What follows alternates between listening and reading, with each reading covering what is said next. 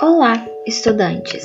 Neste episódio, vamos falar sobre o período regencial, tema da semana 3 do PET 2. A abdicação de Dom Pedro I significou a consolidação do processo de independência política brasileira. Os inúmeros portugueses que ocupavam cargos públicos foram afastados e substituídos por cidadãos brasileiros, que se constituíram em grupamentos até então contidos pelo unitarismo imperial. Normalmente, a elite nacional e parte das camadas médias urbanas organizavam reuniões nas quais discutiam seus interesses, seus ideais de nação e seus projetos para o Brasil. Dessas reuniões acabaram se organizando três grupos políticos interessados nas disputas eleitorais para regentes: os liberais moderados, os liberais exaltados e os restauradores. Os liberais moderados,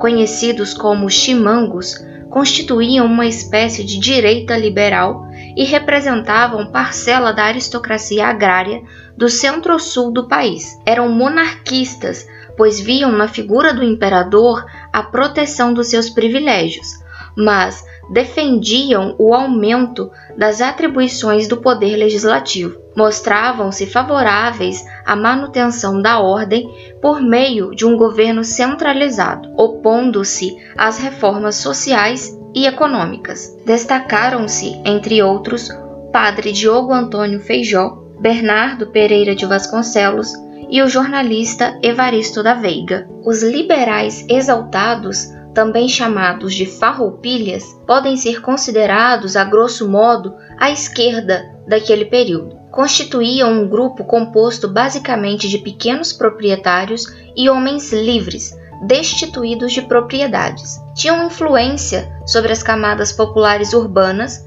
defendiam o direito de manifestação e reformas políticas, desde uma monarquia descentralizada até a proclamação da República. Reivindicavam também a ampliação do direito do voto, o federalismo e o fim do poder moderador e do Conselho de Estado, e a extinção de cargos vitalícios do Senado. Essas concepções geraram revoltas contra o poder central em várias regiões. Entre os liberais exaltados, destaca-se Antônio Borges da Fonseca, que em 1848 redigiria o Manifesto ao Mundo da Rebelião Praieira em Pernambuco. E haviam ainda os restauradores, que representavam o grupo mais conservador desse quadro político. Pretendiam restaurar a monarquia nas mãos de Dom Pedro I. Defendiam uma monarquia forte, centralizada e nacionalista. Faziam veicular suas ideias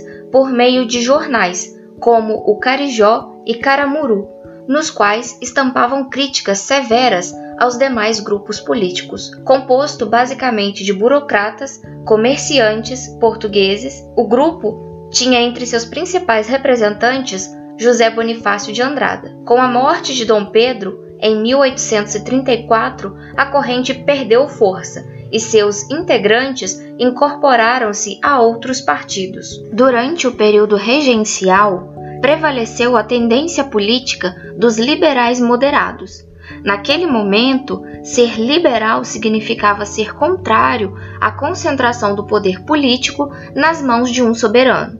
Por meio de reformas constitucionais, os liberais moderados procuraram diminuir as funções do poder executivo e ampliar as atribuições do corpo legislativo. Eles acreditavam que tais medidas poderiam atender parte das reivindicações dos liberais exaltados, defensores do federalismo.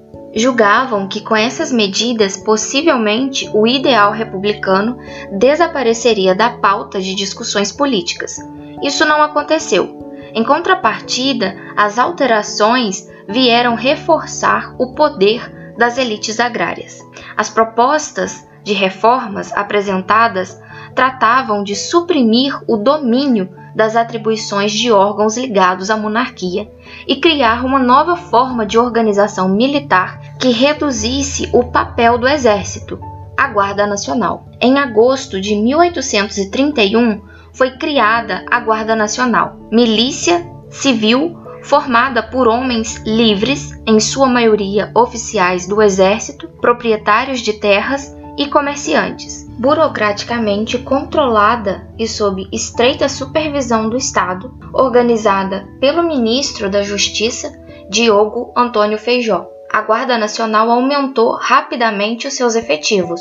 Em pouco mais de três anos, praticamente em todo o território brasileiro, existiam contingentes da nova corporação. A milícia tornou-se um instrumento mantenedor da ordem escravista e o principal elemento de repressão às manifestações populares no período regencial. A Guarda Nacional, de alistamento obrigatório, foi capaz de mobilizar milhares de homens livres em uma época em que o exército profissional de ingresso facultativo teve efetivo reduzido para 10 mil homens. Desde seu início, a Guarda Nacional serviu de instrumento no combate a qualquer grupo, facção ou instituição contestatória das novas autoridades imperiais. A administração local de política e da justiça estava ligada aos serviços dos milicianos, que eram subordinados aos juízes de paz, aos juízes criminais, aos presidentes das províncias e ao ministro da Justiça. No ano de 1832, foi aprovado o Código de Processo Criminal, que fixou as normas para a aplicação da justiça. O código deu maiores poderes aos juízes de paz, eleitos na localidade desde o governo de Dom Pedro I, mas que passaram a ter o direito de julgar e prender pessoas acusadas de cometer pequenas infrações. Introduzida como uma forma de aplacar as reivindicações dos liberais exaltados, no que tange à autonomia municipal, a descentralização do sistema judiciário acabou reforçando o poder da aristocracia agrária. Ou seja, apesar da aparência liberal, o documento entregou aos senhores rurais um poderoso instrumento de impunidade criminal, dando origem a bandos armados a serviço dos coronéis. A descentralização judiciária não foi um episódio isolado. Em várias ocasiões, o poder dos moderados viu-se ameaçado pelas sucessivas reivindicações de maior autonomia vindas dos liberais exaltados. A Constituição de 1824 em seu capítulo 5, previa a existência de um período regencial. Durante o período regencial, entre 1831 e 1840, os debates políticos giravam em torno da unidade territorial, da centralização versus descentralização, da organização das forças armadas e do grau de autonomia das províncias. As turbulentas circunstâncias políticas aliaram-se aos projetos da elite, que pretendiam dar continuidade à concentração de poder e à manutenção da ordem em prol dos seus interesses. A primeira regência, organizada em abril de 1831, foi denominada Trina Provisória e governou até julho do mesmo ano, quando a Câmara, dominada pelos moderados, escolheu um novo governo. A regência trina permanente era integrada pelo brigadeiro Francisco de Lima e Silva, João Braulio Muniz e José da Costa Carvalho. O Ministério da Justiça coube ao padre Diogo Antônio Feijó. Aprovado em agosto de 1834, o chamado Ato Adicional pôs importantes alterações à Constituição de 1824. A nova legislação atribuiu poderes crescentes às províncias. Cada uma delas foi autorizada a criar uma assembleia que poderia controlar os impostos e gastos locais, bem como nomear seus próprios funcionários. Desse modo, ficou nas mãos dos políticos locais um mecanismo eficiente para obter votos em troca de favores. A maior autonomia das províncias deu aos liberais exaltados uma sensação de vitória política. As assembleias legislativas, entretanto, eram órgãos ligados diretamente aos presidentes das províncias, que continuaram a ser nomeados pelo governo central. Além disso, a administração provincial não poderia prejudicar os decretos do governo central. O caráter ambíguo da nova lei manifestou-se igualmente na extinção do Conselho de Estado, órgão de assessoria do imperador criado pela Constituição de 1824, contrabalançada pela manutenção dos cargos vitalícios do Senado, o que acabou agradando aos restauradores. O ato adicional também determinou que o Poder Executivo deveria ficar nas mãos de apenas um representante eleito. Assim, a regência, que era trina, tornou-se una, com eleições previstas de quatro em quatro anos. Do ponto de vista do conjunto do país, a tentativa de conciliação expressa pelo ato adicional fracassou. Alguns liberais exaltados se acalmaram, mas o país mergulhou em uma série de revoltas regenciais que puseram em xeque sua unidade territorial. Nesse momento, foi grande o número de candidatos que se lançaram àquela que seria a primeira eleição direta para o executivo em todo o império. O clima de disputa foi tenso. Indicações de fraudes foram constantes em todo o território nacional. Como cada votante indicava dois nomes, foram aproximadamente 12 mil votos. A vitória do padre Diogo Feijó não pôde ser considerada uma consagração. Ele obteve menos de um quarto dos votos. Defensor das propostas do ato adicional de 1834, Feijó foi eleito em 1835 para um mandato de quatro anos. O regente enfrentou forte oposição. Em uma tentativa de assegurar a autoridade política, impôs suas decisões à Câmara, desagradando os deputados. Líderes políticos como Bernardo de Vasconcelos, Honório Hermeto Carneiro Leão e Joaquim José Rodrigues Torres, entre outros, passaram a exigir concessões ao legislativo. O clima de insatisfação deu origem a uma junção de políticos que originou dois grupos políticos opostos: o dos progressistas, que apoiavam as medidas descentralizadas propostas pelo Ato Adicional de 1834, e o dos regressistas, que combatiam a descentralização política e propunham a revogação do ato adicional. Tais grupos seriam os embriões dos dois grandes partidos políticos do Segundo Reinado, liberal e conservador. O desgaste entre executivo e legislativo agravou-se ainda em 1837, quando a eleição para o legislativo resultou na vitória da maioria regressista, em um momento em que o país convivia com diversas revoltas populares. No mesmo ano, Diogo Feijó renunciou ao cargo de regente. O poder executivo foi assumido interinamente pelo senador Pedro de Araújo Lima, representante dos regressistas. Uma série de contradições tornou particularmente tensa as relações entre o governo central e algumas províncias no período regencial. A efervescência dos conflitos em várias regiões do país evidenciou questões que remontavam ao período colonial. Entre os movimentos ocorridos no decorrer das regências, podemos citar a cabanagem, a revolta dos malês, a guerra dos farrapos, a sabinada e a balaiada. Entre 1833 e 1840, a província do Grão-Pará foi cenário de uma sublevação popular, que por um período conseguiu unir amplos setores sociais: escravos foragidos, camponeses, indígenas, mestiços, trabalhadores independentes e até comerciantes portugueses e ingleses, além de parcela das elites locais. A maioria dos insurretos, contudo, provinha das camadas mais pobres. Eram os cabanos, assim chamados por morarem em cabanas à beira dos rios. Eles reivindicavam o fim da escravidão e o direito à terra. A província do Grão-Pará, na época da cabanagem, como ficou conhecida a revolta na região, localizada hoje no estado do Pará e Amazonas. A região tornou-se independente do estado do Maranhão em 1772.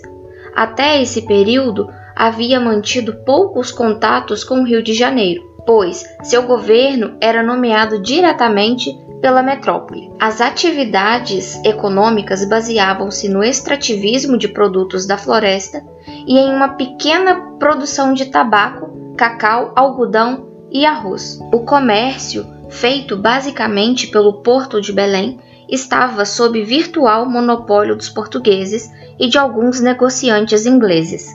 Após a abdicação do imperador, ocorreram na província manifestações contra a interferência do governo regencial, no Rio de Janeiro, na administração local. Em 1832, houve um levante armado que impediu a posse de um governador nomeado pela regência e reivindicou a posse dos portugueses, responsabilizados pela miséria reinante. Em 1833, o novo governador nomeado para o Pará, Bernardo Lobo de Souza, administrou a província com severidade, perseguindo e deportando revoltosos. Com isso, criou um clima tenso na região, o que levou a novas manifestações. Em 1835, os cabanos ocuparam a cidade de Belém e executaram o governador da província. Começaram a emergir lideranças populares, como os irmãos Francisco e Antônio Vinagre e o jovem seringueiro cearense Eduardo Angelim, que mobilizaram as camadas marginalizadas e impulsionaram a radicalização do movimento. As tropas enviadas pela regência não conseguiram reprimir os sublevados. Um dos líderes rebeldes, o fazendeiro Antônio Clemente Malcher, assumiu o governo do Pará. Conflitos internos, porém, logo enfraqueceram o governo cabano. Diante da radicalização das manifestações, a elite abandonou o processo revolucionário, pois temia que a popularização do movimento prejudicasse os seus interesses econômicos, e passou a apoiar as forças repressoras. Essa situação levou à execução de Malcher pelos cabanos, por ter apoiado a aristocracia rural. Diante do enfraquecimento da rebelião, o governo central mandou novas tropas para a província. Os rebeldes, porém, com um exército de 3 mil homens, retornaram à capital sob direção de Eduardo Angelim. O líder seringueiro proclamou a república e separou a província do Pará do império. O governo de Angelim assumiu um perfil popular e revolucionário, despertando grandes esperanças entre a população mais pobre, isolada das demais províncias, sem condições de criar uma administração eficaz, a República dos Revolucionários não resistiu aos sucessivos ataques das tropas do governo central. Em 1840, chegou ao fim a Guerra dos Cabanos. Uma outra revolta foi a dos malês. O termo malê era utilizado na Bahia do período colonial e do início do século XIX para designar um escravo de qualquer etnia que seguisse a religião muçulmana e soubesse ler e escrever em árabe. Também serviu para nomear a mais ampla rebelião urbana de escravos da história brasileira, a única de lideranças exclusivamente negras, a Revolta dos Malês. A rebelião eclodiu em Salvador em 1835 na ocasião, metade dos habitantes da capital baiana era composta, por maioria, escravizados. Entre eles, predominavam o escravo de ganho, que trabalhavam para outras pessoas como produtores e prestadores de serviços urbanos e entregavam a seus donos a maior parte do dinheiro recebido. Foi entre os escravos de ganho que os malês recrutaram seus seguidores. Várias mobilizações revolucionárias já haviam ocorrido anteriormente na região de Salvador, por exemplo, a da Conjuração Baiana, em 1789. Os escravos, na tentativa de se libertar do jugo dos senhores, estiveram presentes sem a liderança de brancos intelectualizados. A rebelião mobilizou aproximadamente 1.500 negros organizados em uma sociedade secreta. Tinham como objetivo exterminar os brancos e mulatos, estes vistos como os grandes delatores dos movimentos populares. O levante era previsto para o dia 25 de janeiro de 1835. Os revoltosos, porém, foram denunciados às autoridades. Os malês lançaram-se a uma luta apesar de terem perdido a vantagem da surpresa. Ao serem derrotados, fugiram para o recôncavo, atacando os canaviais. Foram vencidos também nas áreas rurais e submetidos a severas punições, torturas, açoites e deportações. Ainda como regente interino, Pedro Araújo de Lima iniciou o processo de centralização política do império. Ele articulou um ministério que representava os interesses da maioria regressista, destacando-se a presença de Bernardo Pereira de Vasconcelos no Ministério da Justiça. A união dos regressistas contribuiu para a expressiva vitória de Araújo Lima nas eleições para regentes realizadas em 1838. O restabelecimento da ordem estava entre as preocupações do novo governo, que se sentia ameaçado pelas revoltas provinciais. O Ato Adicional de 1834 e o Código de Processo Criminal, considerados para os regressistas como os responsáveis pelos conflitos, sofreram sérias modificações.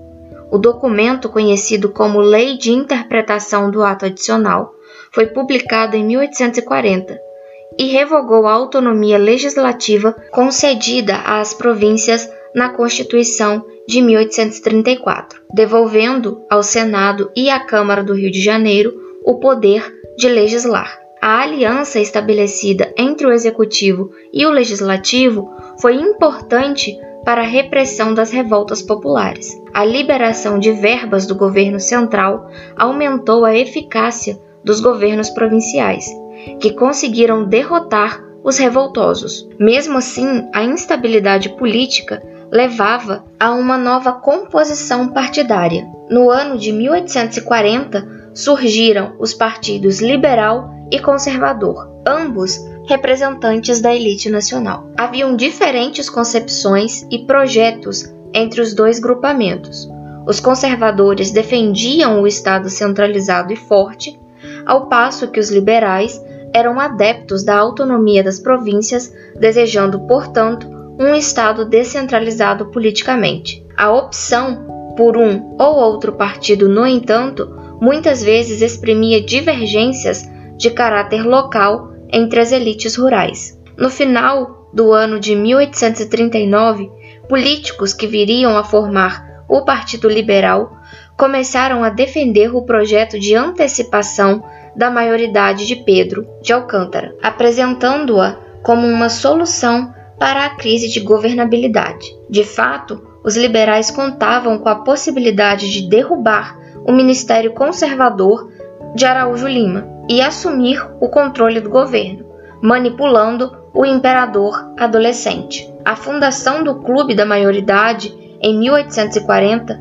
presidido pelo liberal Antônio Carlos de Andrada e Silva, e o papel da imprensa, igualmente hostil à centralização regencial, contribuíram para o chamado golpe da maioridade.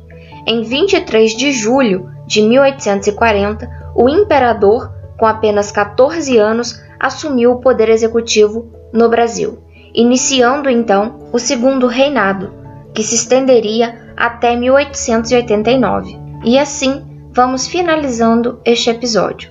Desejo bons estudos. Até a próxima!